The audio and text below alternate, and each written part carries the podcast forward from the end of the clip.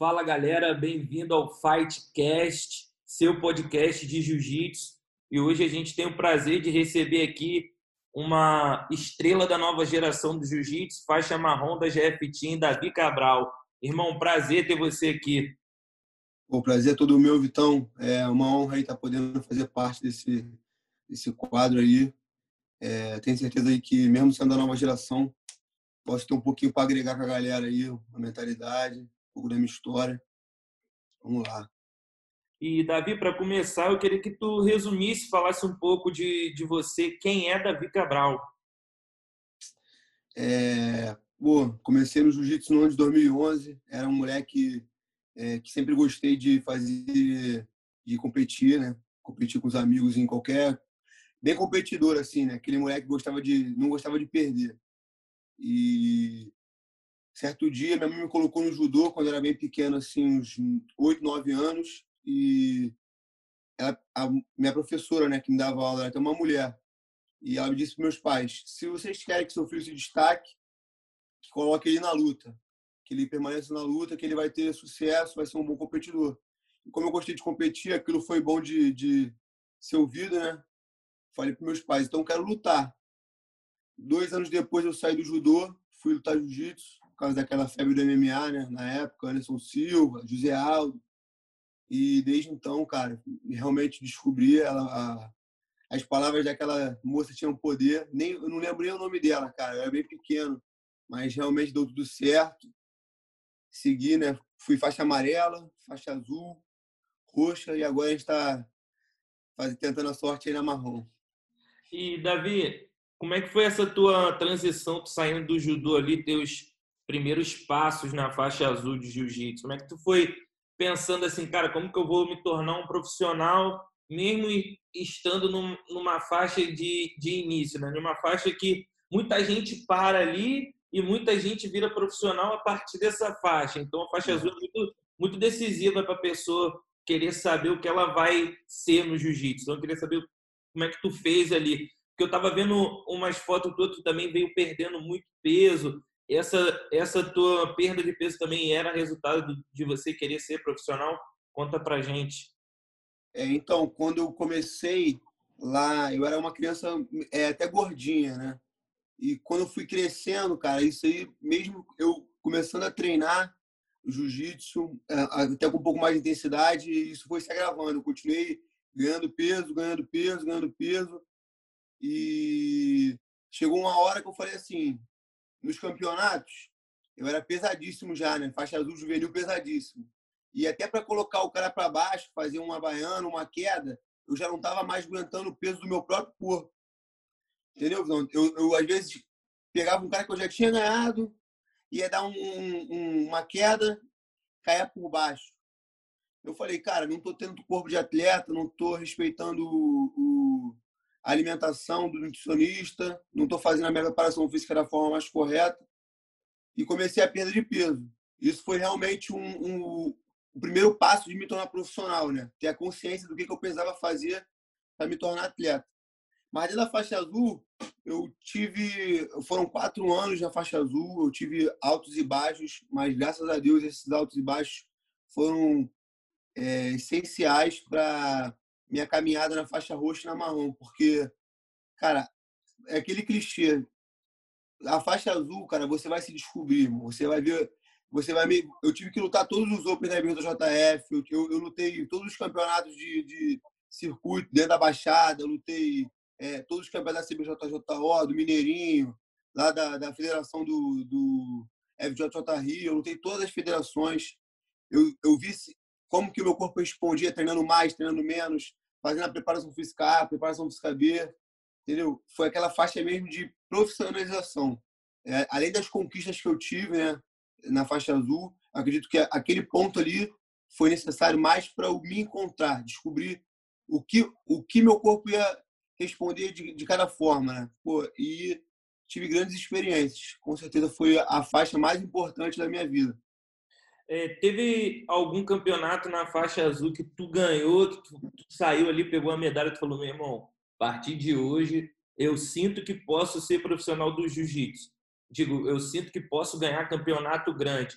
Porque eu lembro, lembro uma vez, quando eu te acompanhava de faixa azul ali no Instagram, tu postou que ganhou quatro medalhas de ouro no, num evento em Manaus. Porque a galera, muita gente de Manaus não pode ir para o Mundial, talvez, e, e, na minha opinião, os campeonatos do Brasil que recebe a galera de Manaus, de Manaus são, são um dos mais difíceis, porque é um Mais polo, difícil, com certeza. é um polo, meu irmão, muito sinistro do jiu-jitsu. Os caras lá já, já saem da barriga da mãe colocando um kimono. Então, tu vencer lá, ganhar quatro medalhas de ouro na faixa azul, como que foi? Foi aquele campeonato ou você teve outro que fez você pensar dessa forma? Eu, eu subi do juvenil, eu no juvenil eu não lutei na CBJJ, só no juvenil 2. No juvenil 2 eu consegui ganhar alguns campeonatos grandes, né? Eu ganhei o Brasil sem kimono absoluto, é, o sul-americano, tinha ganhado alguns outros também. Só que quando eu fiz a transição para adulto, foi quando eu me tornei um pouco.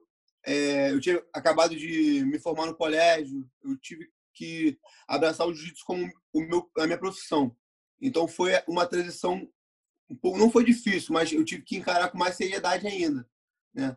É, me dedicar 100%. E eu fiquei com um pouco de medo, porque eu via toda a galera já nas faixas azul adulto competindo e ganhando, e eu queria chegar. Mesmo já tendo ganhado no juvenil, eu achava que não dava ainda. E esse campeonato de Manaus, você falou, foi uma história, é um campeonato foi bem difícil mesmo, foi com certeza ele foi para mim acho que a segunda demonstração de que eu podia chegar, né? Uma, um mês antes de lutar, eu acho que foi um mês, um mês antes de lutar em Manaus, eu fui lutar em Salvador, Salvador Open. E, cara, eu não tinha muita perspectiva de ser campeão é, absoluto, até porque eu estava de médio, se não me engano, estava de médio, eu tinha descido peso. É, eu ia lutar com e sem kimono. E eram quatro lutas na categoria de kimono, quatro na categoria sem kimono.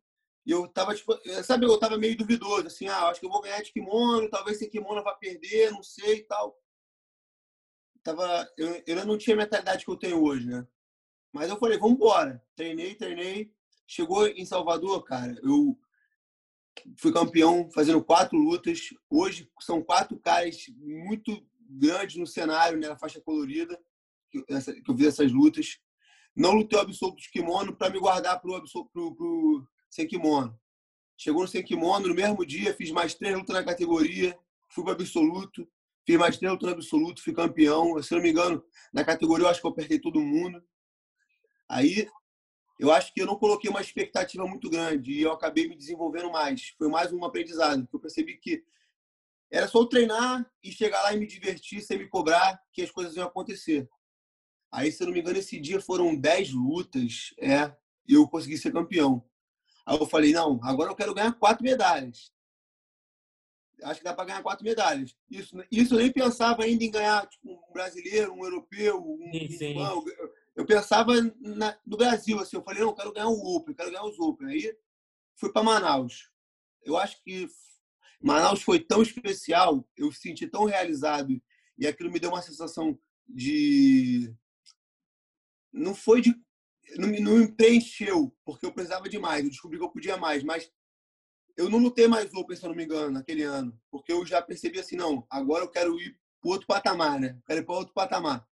Manaus, cara, faixa azul adulto, eles botavam todas as lutas no mesmo dia, com e sem kimono. Foram 12 ou 13 lutas em Manaus, cara, no mesmo dia. Foi assim, a guerra, da, a guerra das guerras. Eu já lutei vários campeonatos, mas aquele clima daquele lugar ali foi especial. Tenho vontade de voltar ali, sentir isso de novo. Lá é bem sinistro mesmo, né? só sai, É. sai cara duro. É. Desde então, minha progressão foi só agora, depois de Manaus, foi almejar voos maiores.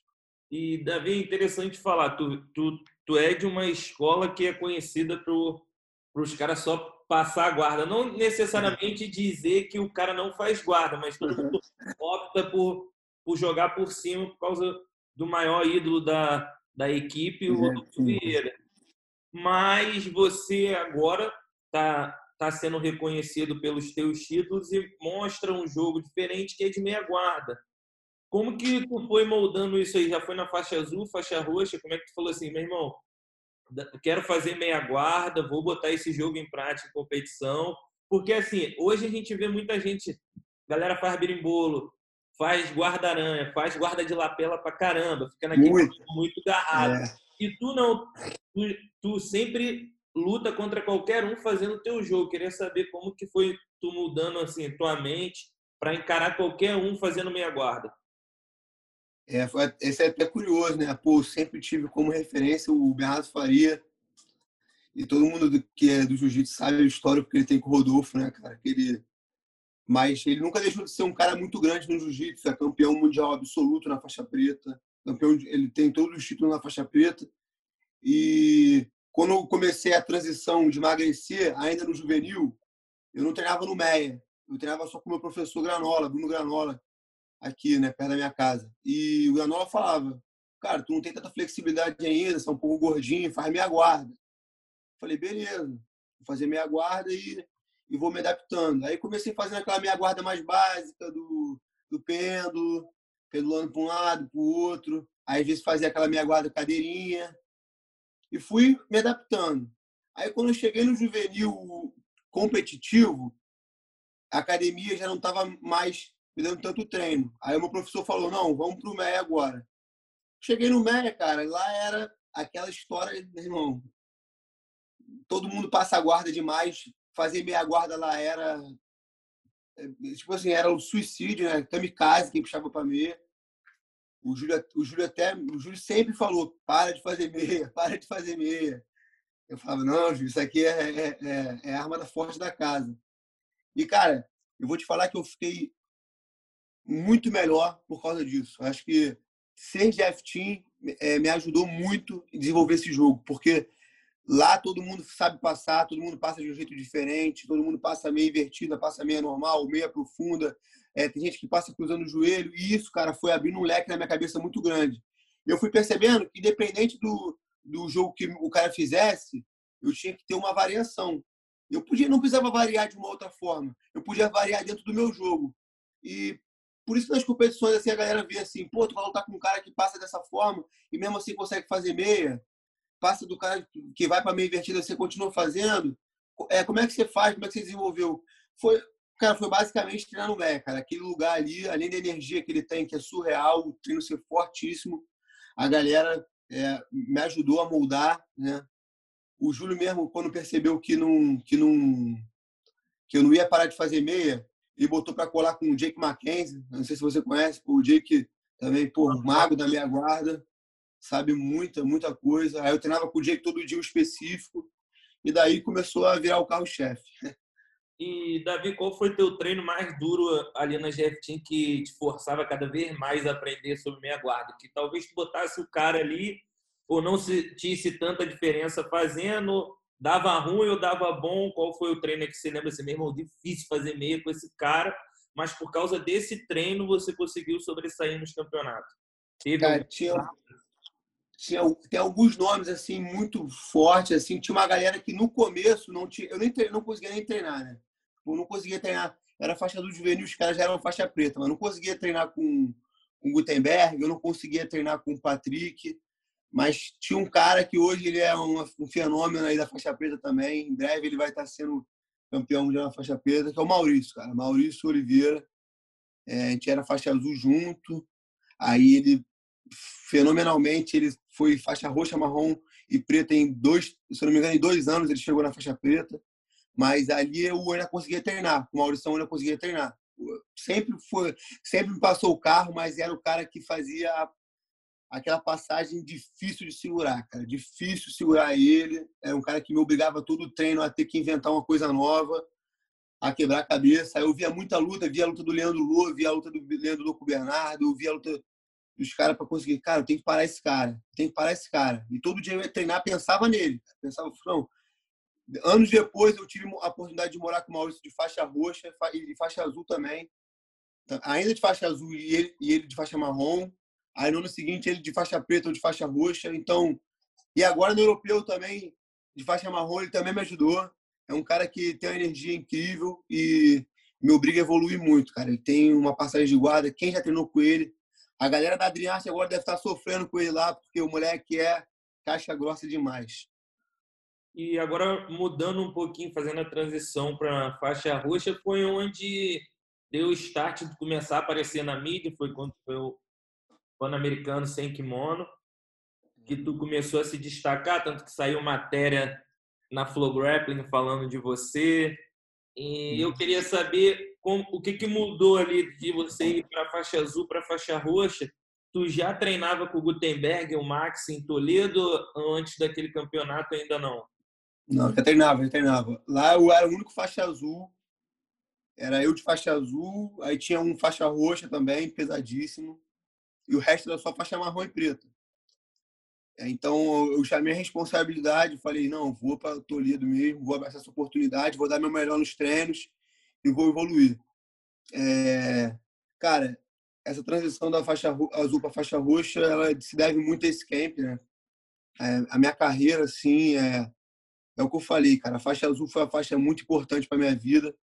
Em Ohio, é, eu aprendi muita coisa, muita coisa eu vivia do lado de vários campeões e caras que já estavam onde eu queria estar daqui a dois, três anos. Tipo, era faixa azul, já vi os caras ganhando na marrom preta ali, né?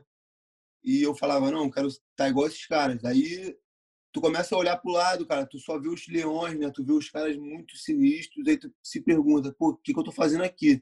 Não, se eu tô aqui é porque eu sou leão também. Se eu tô aqui é porque eu, pô, sou campeão, eu sou, tenho potencial. Eu não ia estar aqui se eu, se eu se, se eles achassem que eu era mais um. E conversava muito com o Max. O Max porra, é, é um dos caras que eu tenho o maior carinho e admiração do mundo. É... O Max me ensinou muita, muita coisa. O Gutenberg também tem uma mentalidade diferente. E aprendi muito com esses caras. Depois daquele camp ali, eu já posso dizer que eu comecei a enxergar tudo de uma outra forma. Né? Quando a gente é moleque, a gente pensa que a gente sabe de tudo, né? Porque aqui no Rio, eu já tinha contato com eles, eu já tinha um, já treinava com o Patrick também todo dia, Patrick Gaudio todo dia, mas eu nunca tinha vivido essa esse confinamento de viver 24 horas vendo o que os campeões fazem, o que os caras pensam, como eles agem. E eu tentava pegar o que os caras tinham de melhor, né? É, a mentalidade, a alimentação, o descanso, o treino, como que ele lida com uma adversidade, porque ao mesmo tempo que eu estava ali, o Gutenberg tinha uma academia, ele tinha que tomar conta do, do, do, dos negócios, né? E, e, o Max também dava uma academia, ele também fazia um negócio por fora. Eu via que, porra, como que os caras vão lidar com essa diversidade, como que eles vão, qual é a mentalidade, o que, que eles fazem quando tem algum problema. E isso, cara, quando eu, eu, tinha na época 18 anos, já faixa azul 18 anos, e isso ali foi incrível, foi incrível, foi uma, foi um, um, uma virada de chave ali para maturidade mesmo, além só do jiu-jitsu. Eu acho que eu saí de Toledo com uma outra cabeça. E o Davi, o mundial de faixa roxa foi talvez o melhor mundial que tu fez até agora, o de faixa roxa? Hum, acho que na faixa azul foi o melhor, o melhor mundial. Na faixa azul foi um cara de kimono. Eu, eu já é de kimono. Na faixa azul eu fui terceiro de, no mundial sem kimono e segundo no, no, no de kimono, né? Aí na roxa também fiquei em terceiro de kimono e na marrom segundo sem kimono.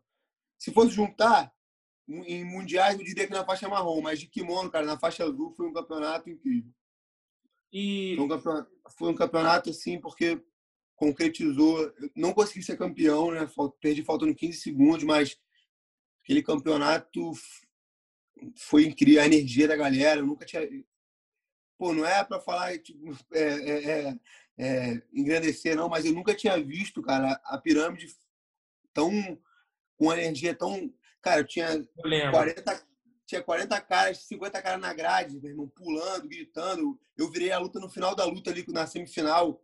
É, tava perdendo 2 a 0 Tinha feito duas vantagens, não conseguia raspar o cara. Pô, quando eu raspei, raspei, caindo montada, acabou a luta. Ganhei os, os pontos, geral gritando. Aquilo foi Virou tipo Tijuca, né? O, o, a pirâmide ao Tijuca. Então foi, acho que foi incrível aquela energia ali. E, e quando tu voltou pro, pro Brasil depois desse mundial, tu ganhou a faixa marrom, começou a caminhar ali, tu fez um, tu participou de um campeonato CBJJO. Para quem não conhece, é um, é um, campeonato que junta marrom e preta na mesma, na mesma divisão de peso também. E, é. cara, um campeonato que antigamente só lutava cara que é fenomenal, cara que marcou época no esporte mesmo. Como é que foi ele lutar contra, contra faixas pretas nesse dia? Tu sentiu alguma diferença? Chegou a ficar com receio? Pô, meu irmão, apesar de tu treinar só com o cara que também já estava é. ganhando de faixa preta, mas você dá o teu primeiro passo ali, tipo, pô, tô entrando no nível muito acima do que era, porque é diferente é. lutar com faixa preta do que lutar com faixa roxa. Então, como é que foi isso para você? Então, já cheguei na faixa. Na, eu fiquei um ano de faixa roxa, já cheguei na faixa marrom lutando esse campeonato. Aí na categoria eu lutei com faixa marrom, consegui. Aí eu fechei. É, era duas lutas, né? Só que aí eu, eu tinha um amigo na, do outro lado da chave, a gente fez uma luta e fechou a final. Aí fomos para absoluto, ele caiu de um lado e caiu de outro. E a gente era o único faixa marrom escrito no absoluto, né? O único. É, eu falei, valia dinheiro, mas na minha cabeça, cara, eu queria mais ganhar dos faixa preta do que o dinheiro. Só que ao mesmo tempo eu estava muito nervoso, muito. Eu não consegui soltar muito o jogo. Foi a minha luta, se eu não me engano, é, eu ganhei de três faixa preta e perdi a final para outro faixa preta nas vantagens. Eu não consegui soltar muito meu jogo. Eu estava nervoso. Eu não sabia o que esperar. Eu não sabia, né? Foi, foi um contato assim que é, eu, eu, achei, eu me colocava muito abaixo deles.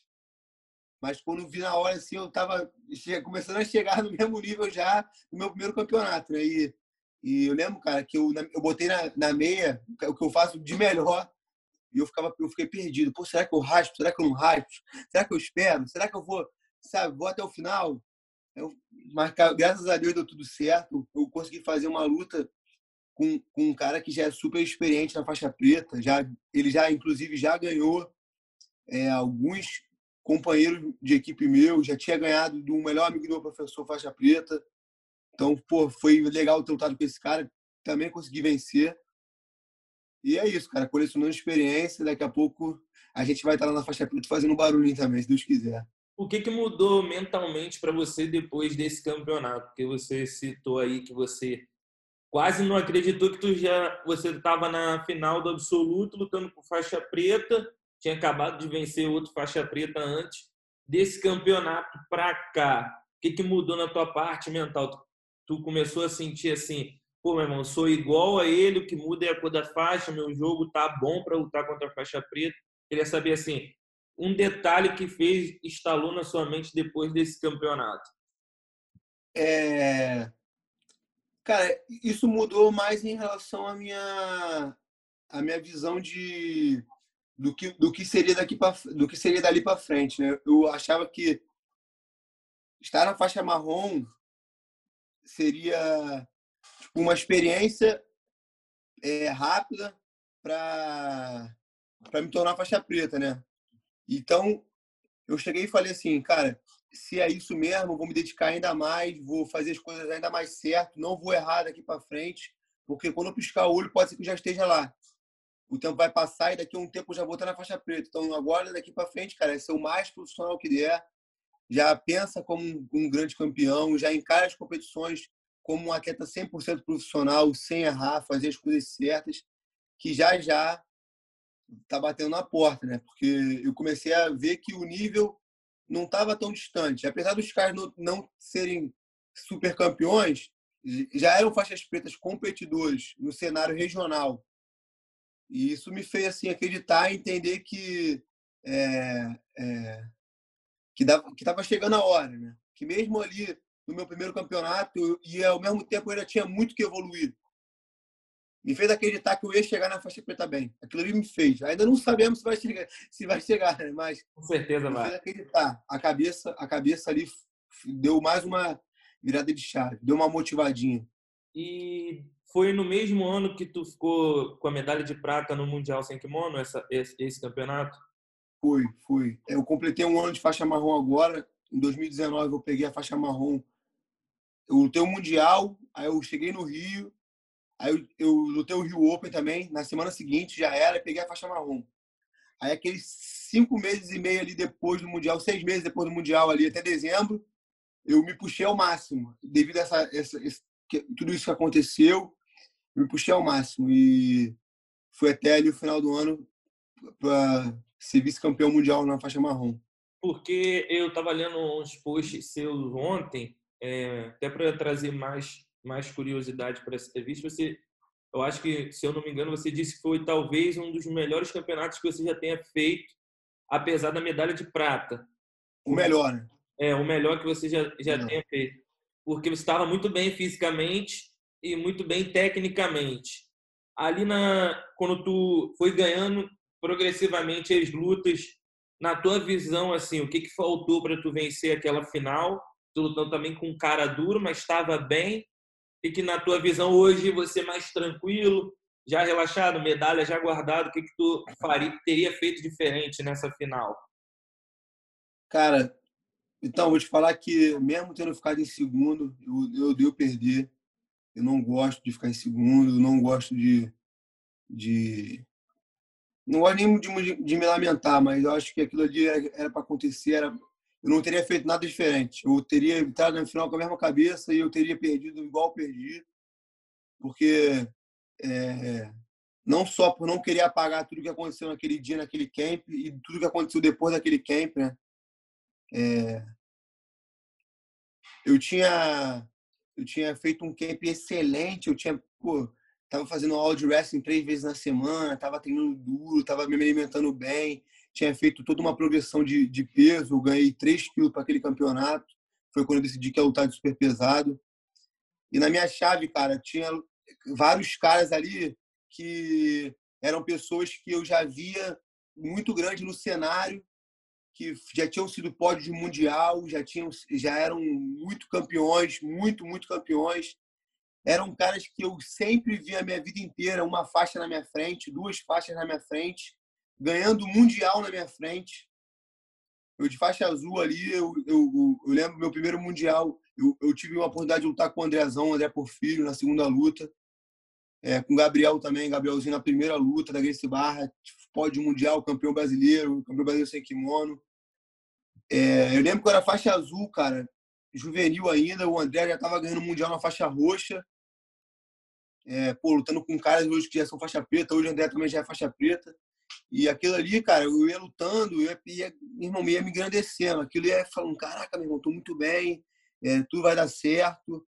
Percebendo que eu podia lutar de igual para igual com qualquer um porque eu já tinha tido experiências muito boas na faixa marrom, mas eu ainda não tinha lutado nenhum campeonato da IBJJF, porque minha carteirinha tinha sido é, é, é, não aprovada por causa do tempo na faixa roxa. Então, meu primeiro campeonato da IBJJF foi o Campeonato Mundial Sem Kimono. Então, a chave estava enorme, estava com os caras muito duros, eu não sabia o que esperar. Eu já tinha treinado, falei, cara, tô treinado, o que vier vai ser. Então, não esperava que eu ia ter uma performance tão boa. E dali, cara, surgiu, acho que o melhor campeonato da minha vida. Eu encontrei uma versão minha que eu não conhecia ainda. Eu conheci um cara, não só no campeonato, mas durante o camp, um, um coração enorme, né? É, eu, as minhas últimas, meus últimos três campeonatos, desde aquilo ali, foram completamente diferentes. A cabeça foi diferente. Eu lutei um europeu diferente. Era outro cara. Hoje eu sou outro cara. Eu treino diferente. Aquilo foi eu, é como se eu tivesse vindo uma faixa azul novamente naquele camp, cara, porque eu aprendi muita coisa, muita coisa. E Davi, foi um passo importante ali para tua carreira, porque aquele campeonato foi em dezembro, todo ano dezembro. Em janeiro você conquistou o maior campeonato da tua carreira como atleta profissional até agora, até o momento, impedido por causa do coronavírus, não deixou ninguém competir. É. Tu venceu o europeu tu venceu o europeu numa das categorias mais complicadas que tinha naquele torneio e acabou desbancando o favorito, que era o Anderson Muniz. Ah, eu queria saber como é que tu foi mentalmente para esse campeonato, porque eu eu tava lá, eu vi, vi você ganhando luta luta por luta e quando chegou nessa foi a semifinal, né? Você me corrija se eu estiver errado. Foi a semifinal com o Anderson. Com o Anderson. Foi as quartas, quartas de final. Quartas de final. Ali, ali é um quarto de final, uma luta decisiva que te garante lá um ouro ou uma prata depois.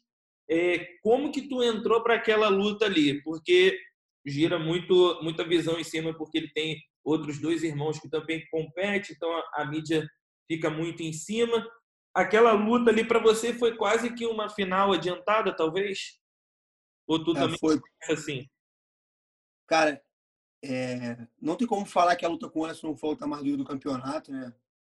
É, eu já tinha pensado muito sobre isso e era um cara que eu já tinha perdido na faixa roxa. Meu, se não me engano, meu segundo campeonato, meu segundo campeonato de faixa roxa, o Anderson tinha me ganhado 2 a 0. E, e ter visto ele ganhar o mundial absoluto não me fez acomodar na minha derrota de tipo, cara, perdi pro cara que é campeão mundial absoluto. Pô, muito pelo contrário. Eu fiquei pensando o seguinte, irmão, ele me ganhou de 2 a 0, uma vitória magrinha. No final ali ainda teve uma uns dois pontos ali que o juiz central deu, os laterais tiraram, porque faltando 10 segundos para a luta acabar, que eu podia ter ganhado a luta. E eu falei, não, a luta foi muito parelha, independente do que aconteceu, a luta foi muito parelha, eu também consigo ganhar. Eu consigo estar lá também. A minha cabeça não foi de, de não falei, não, consigo ganhar. Então, eu vejo que muita gente, cara, quando vê os caras inscritos na categoria, corre. Isso é no... Cara, isso não é que é normal, eu não acho normal, mas a galera corre, é uma coisa comum de você ver. Verdade. A galera, a galera corre, a galera dá a vida para perder o peso, ou então ganha o peso. E eu não, cara. Eu, eu, eu desde esse campeonato de faixa preta, é, você, a, a ordem cronológica dessa entrevista está sendo perfeita, porque o campeonato de faixa preta me fez entender que eu estava chegando, me tornar mais profissional. O Mundial no guia me fez perceber que eu podia lutar de qualquer, com qualquer um de igual para igual e ganhar. E chegou a hora de mostrar que realmente agora eles também vão ter que é, é, é, entender que eu também estou chegando. Está chegando o meu momento, estou trabalhando há anos por isso e vai chegar a minha hora. É, eu não imaginava como que cairia a chave. Eu sabia que eu não tinha ponto nenhum e agora a chave da IBJJF está jogando é, de acordo com a pontuação né, do ranking. Sim. Imaginei que cairia uma chave difícil mesmo, mas não sabia que seria do jeito que foi. Seria um campeonato tão difícil quanto o, o Mundial no Guiné. A diferença dos dois em relação a nível, eu acho que o europeu foi até um pouco mais difícil, mas no Mundial no Guia eu falo que foi mais difícil porque eu ainda, eu ainda não me considerava pronto. O europeu estava pronto. O europeu já sabia que dava. Sabia que dava. E, porra, para lutar com, com, com os caras ali, cara, até também lutar com o Leozão e com, com o cara da final foi, uma, foi muito bom. Mas falando da luta com o Anderson, cara, é, eu sempre luto uma luta de cada vez. Eu tinha que lutar com um cara, é, Rafael, né?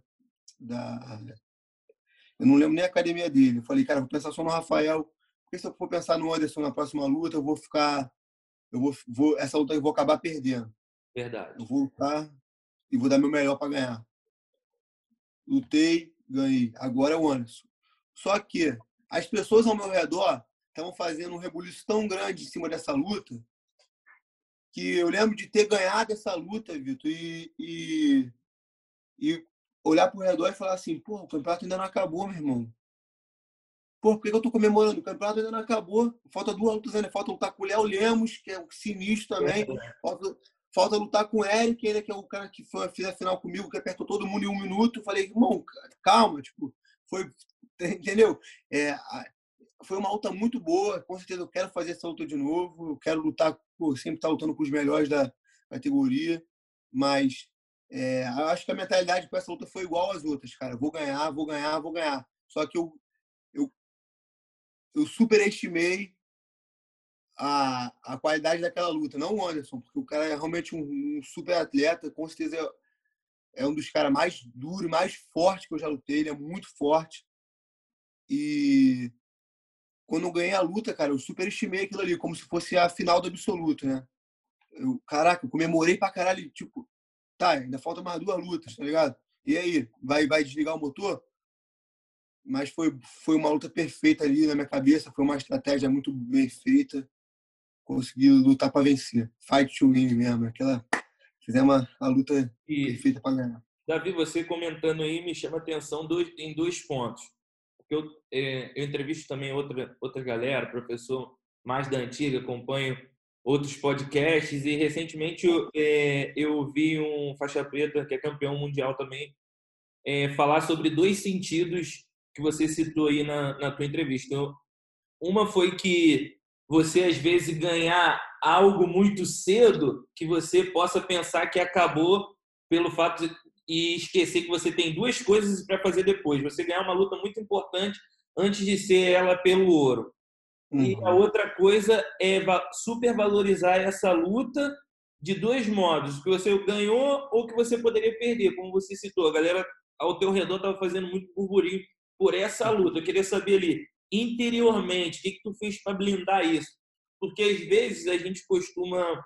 Claro, a gente anda com quem ama a gente, gosta da gente, mas às vezes, é, mas nem sempre as pessoas que gostam da gente vão falar uma mensagem positiva. Às vezes ela fala algo que é mais para proteger a gente do que para incentivar. E isso pode atrapalhar. No caso de você foi lutar com um cara muito bom também, e a pessoa fala assim, pô, o que tu vai fazer com ele? Pô, é. pô, se tu puxar ele, ele é grandão, pô, como tu vai botar na meia, tu vai deixar ele puxar. Então... Eu lembro de estar aquecendo, esse dia eu lembro de estar aquecendo, na, é, na, na, na aquecendo, não, treinando antes, no, no, eu tenho no sábado, né? O campeonato começou na terça. Aí eu treinei na terça, na quarta. Aí quinta-feira eu fui na, na, no, no ginásio só para dar um, um rolinho mesmo devagar e descansar. Cara, eu lembro de estar no campeonato e todo mundo me parar e falar assim: e aí, cara, tá pronto? Pô, vai ser irado, eu tô com o Anderson. E, tipo, e, eu, cara, vai ser irado, vai ser irado, tipo, vai ser irado, vai ser. É, é, vai ser irado, vai ser bom, né? Vamos ver como é que vai ser. Aí os caras, pô, vai puxar pra guarda, sei o quê, pô, toma cuidado que ele faz essa pegada, que ele faz isso, porra, toma aquele, porra, puxa primeiro. E, tipo, aquilo ali tudo, cara, é, tem uma, e, e, teve um momento muito, dois momentos muito curiosos em relação ao que tu falou, né? As pessoas superestimaram isso tudo aconteceu e tal, mas isso não me incomoda, cara. Isso aí nunca me incomodou, porque eu sei que, que a galera quer ver, né, irmão? É o público que quer ver. É o público que na faixa preta vai querer ver também. Que, tipo assim, vai querer ver os caras, que quer ver os caras lutando, que quer pagar o evento, que quer ver, porque eu tenho certeza que se a gente tivesse a oportunidade de fazer uma luta num grande evento, eu e ele, ou então eu e outro grande atleta, a galera ia querer ver. Né? E ele era uma luta de graça, porque a gente ia lutar pela chave do campeonato. É, só os caras sentar aqui bancada e ver mesmo que foi uma luta irada. Mas é, o que um, teve um fator assim, cara, que eu olhei e falei assim: é, meu primo ele não treina jiu-jitsu, mas ele, ele acompanha, ele me acompanha sempre. E ele, ele sabe ele, ele, ele é, segue a Grace Mag, ele segue a Flow Grappling, segue a JF. E ele sempre falou dos Muniz, cara. Sempre falou, pô, esses moleques são bons, né? Esses moleques são bons. Eu sabia que eu já tinha lutado com o Eric uma vez, duas vezes, e com o Anderson também. Ele já sabia disso. Aí ele falou assim, pô, os moleques são os melhores. Eu falava, é, pô, são muito bons. Melhores eu não sei, são muito bons, assim, né? Melhor porque, pô, também, eu também eu me considero melhor. Eu, na minha cabeça eu sou melhor. Não, tipo, eu sei disso, na minha cabeça eu sou melhor. Não é arrogância, assim. Eu não fico falando os outros, ah, sou melhor, mas tipo, na minha cabeça, para mim, eu sempre penso que. Claro, você cara, faz o papel de acreditar em isso, você mesmo. Isso, é, eu tenho esse papel, eu guardo isso para mim. Eu posso não ser hoje o número um, mas eu estou trabalhando e eu acredito muito que eu sou melhor. E essa parte que meu primo me falou, cara, falou assim, pô, o Anderson tá escrito na tua categoria, né, irmão? Sei que. Eu falei, é, primo, é, tá sim, cara. E, pô, eu vou te. Aí saiu a chave, tá ligado? Quando saiu a chave, eu lembro de ter printado a chave, mandei para ele e falei assim: é, é, quando acaba, no final, do, no final do dia você manda uma mensagem, mas vai ser uma mensagem de parabéns, você é campeão, tá ligado? Falei para ele: você é campeão, tu vai ver. É, e, e uma outra coisa que aconteceu, porra, foi. Isso aí foi. Eu imaginava que isso ia acontecer, tá ligado? Tava sentado na, na, na na, na área de crescimento, tá ligado? Aí o cara da Flow Grappling passou por mim, fez assim, ó. Aí passou o Anderson indo para a área de luta, fazia a luta, a luta lá, né? E, fez, e parou para dar entrevista, tá ligado? Uhum. Eu falei assim, vou foder esses caras, pô. Tipo, palavreada, falei assim. Tranquilo, tranquilo, aqui é solto, pode ficar, pode ficar de boa. Falei assim, porra, gosto pra caraca desses moleques, os moleques são gente boa pra caraca, mas, irmão, eu tô pronto e é, chegou minha hora. Chegou minha hora. Tipo assim, engoli a parada seco, tá ligado? Falei assim, tá bom, olhei, olhei os caras com a câmera, microfone, olhei e falei assim, é hoje. É hoje, mano. Aí acendeu a chama. Ali já come... a luta começou ali. Começou a cabeça a pensar o seguinte: vou ganhar, vou ganhar, vou ganhar, vou ganhar E ao mesmo tempo o moleque não tem culpa de nada, porque pô, o Mestre está fazendo um trabalho dele muito bem feito, tem feito uma campanha excelente na faixa colorida. Não é nada contra ele, né? É, pô, muito pelo contrário, é uma pessoa até que me obrigou a evoluir muito. Tem um, pô, um, um, máximo respeito por toda a família, tudo que a também tudo que a Denarte tem feito lá com a galera. Mas eu também sou atleta, sou ser humano, sinto. Eu também treino, sangue, choro e aquilo ali naquele momento, cara, me fez é, despertou o leão, né? Aquilo ali, porra, tá maluco. O cara, o cara nem ganhou ainda, os caras já estão ali em cima, tá ligado? Acabei de passar ali, porra. Qual é? Tipo, também tô aqui, também tô vivo, né, cara? Tem dois braços, duas pernas, vamos ver qual é, né? Aí fui para, lembro dele para de, de, de luta e aquilo ali me deu aquele gás. E aí, Davi, falando dessa luta, depois de todo o contexto que você contou aí, tu venceu. Como é que tu se sentiu interiormente? Que que saiu um, talvez um peso, não sei se você colocasse isso como um peso, mas uma realização, tipo assim, você falou assim, meu irmão, tudo que eu fiz até agora deu certo, eu vou fazer acontecer nesse campeonato. Como é que foi assim? Cara, pô, quando eu ganhei essa luta, cara, foi foi eu coloquei na minha cabeça eu não, eu não pensei assim, ah, eu já, já fiz o, o pior, né? Não, eu, eu, eu, não pensei isso, cara. Eu não, sub, eu não subestimei o Léo, porque eu sabia que também era, era a minha próxima luta. Eu sabia que era um cara que não podia piscar, né, irmão? Não podia fazer um. Não podia errar nenhum, nenhum minuto que ele, que ele podia sair no meu pé, ou então ele podia passar minha guarda pulando, ou então numa puxada para guarda. E falei, cara, eu tenho que eu tenho que ganhar o campeonato todo para depois fazer uma análise do que do que aconteceu hoje, né? Para depois fazer a, cair a ficha do que, que eu fiz. Fiquei feliz porque essa luta, cara, do, com o Anderson, naquele momento, ela me fez mais feliz porque eu vi as pessoas ao redor, tipo, olhei para arquibancada, tava todo mundo muito feliz, tipo, tava todo mundo muito animado, né? Não, eles não se colocaram no meu lugar de que eu ainda tinha que fazer mais uma luta.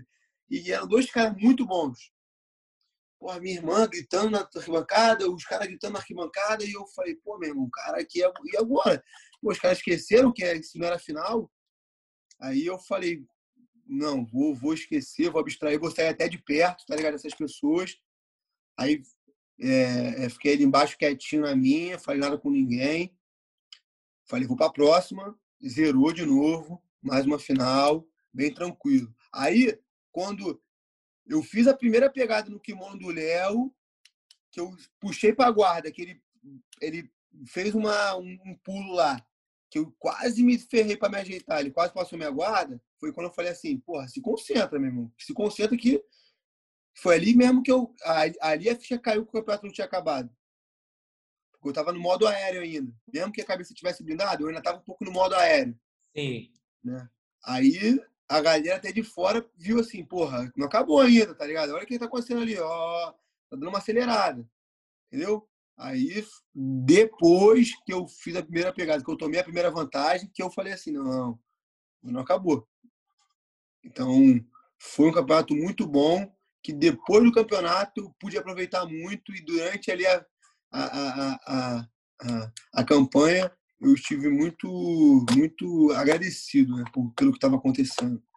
E quando tu ganhou ali a final, depois que tu pegou, subiu no pódio, pegou a medalha de ouro, o que que veio assim na tua cabeça assim? Que que qual foi o, o que você estava sentindo ali naquilo tudo? Apesar de ter muita gente ali te abraçando, mas o interior da pessoa ali fica reservado só para ela, né? A realização ali dentro é só para ela. O que que tu pensou ali? Tu falou assim, porra, meu meu maior título na carreira até agora? Ah, eu pensei, cara, é... eu acho que eu consegui, consegui. foi uma sensação de, de tipo, não foi que ser campeão mundial na faixa preta, né, cara? Mas acho que aquilo tem, tem um valor para mim que às vezes não vai ter para nenhuma outra pessoa. Na real, não tem para nenhuma outra pessoa, né?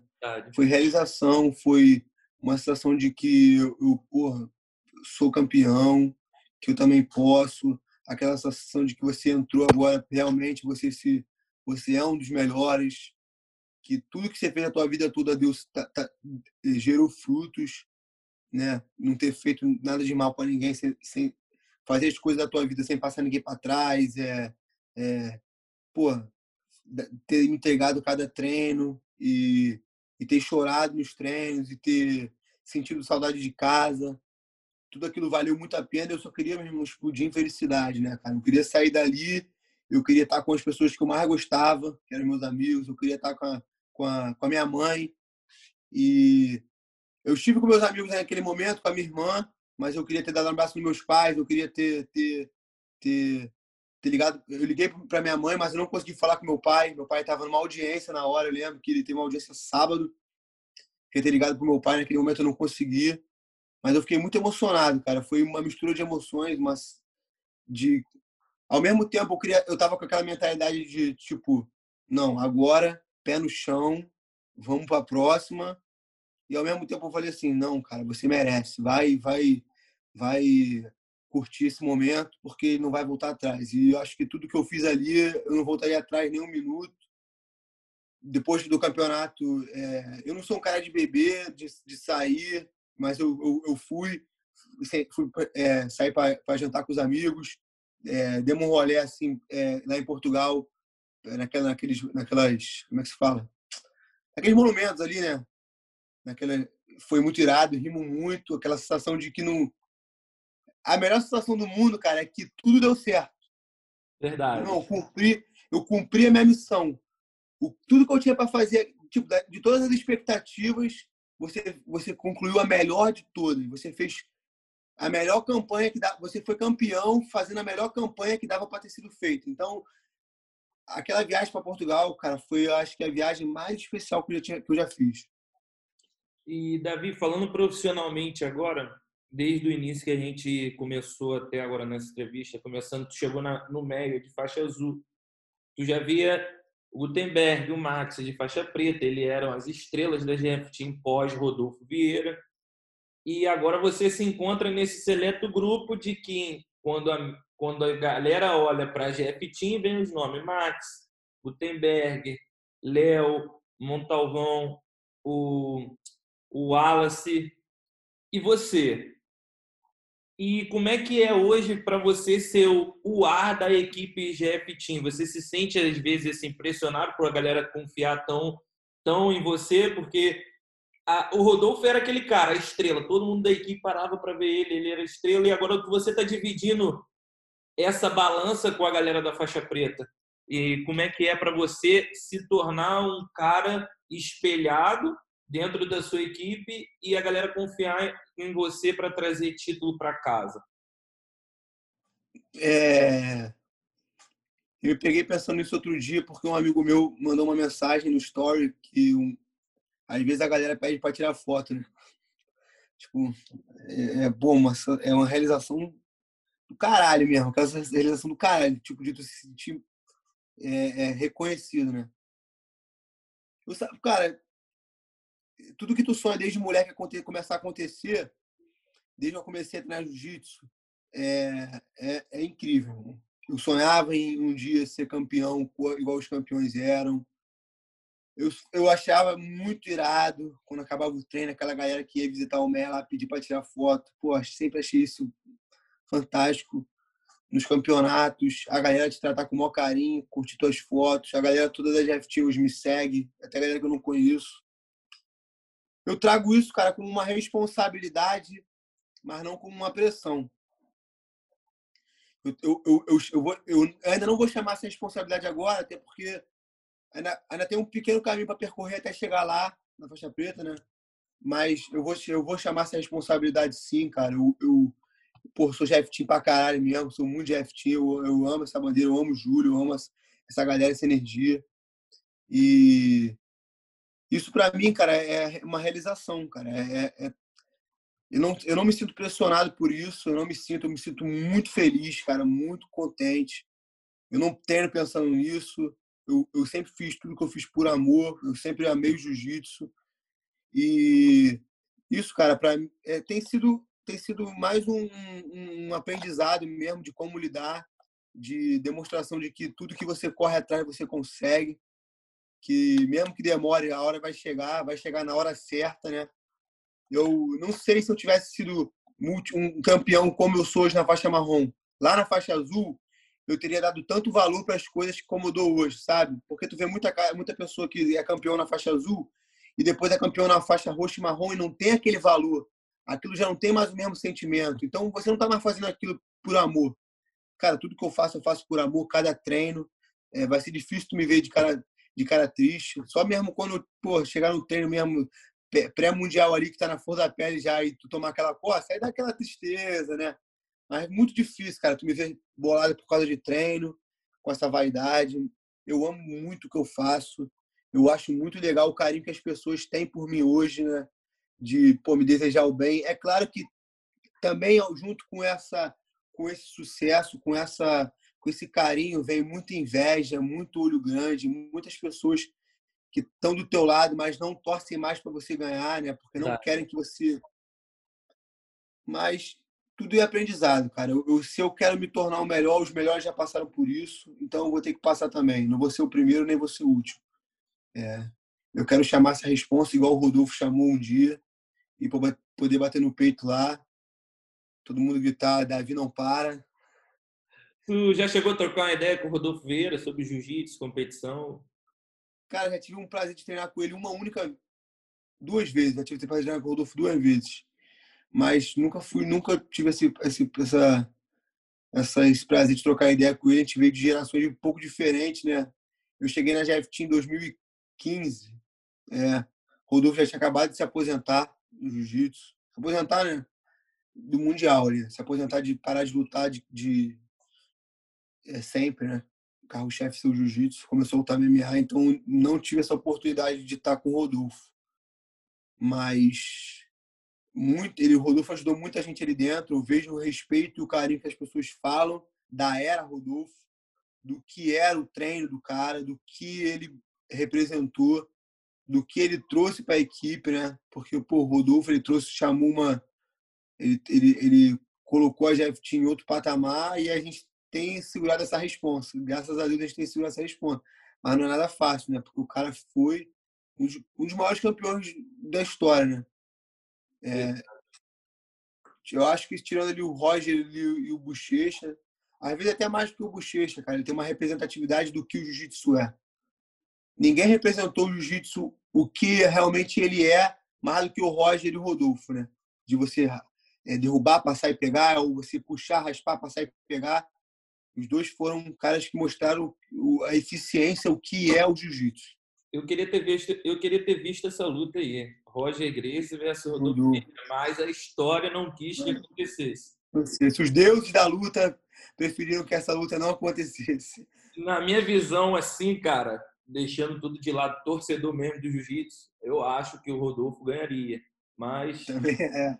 Só não, não pode subestimar o Roger, não pode subestimar não, o Roger. Lógico que não, mas Pegando os dois ali no tempo que, antes do, dele fazer as duas lutas com o Bochecha, se ele fizesse a luta com o Rodolfo ali naquele tempo ali do Metamoris e depois aqui no, no, no, Brasil, eu apostaria no, no Rodolfo. Você melhor do que ninguém lembra o que o, o Roger fez com o Bochecha ali, naquela foto ali, eternizada ali, né? Mas, cara, foi surreal. Aquilo lá também me surpreendeu um pouco. É, muito. Eu, eu tava lá também assistindo a arquibancada, foi, foi irado, foi irado. Nunca tinha visto o Roger lutar de perto. Com certeza é um cara aí que dificilmente será superado. E, Davi, chegamos a uma hora de, de, de resenha.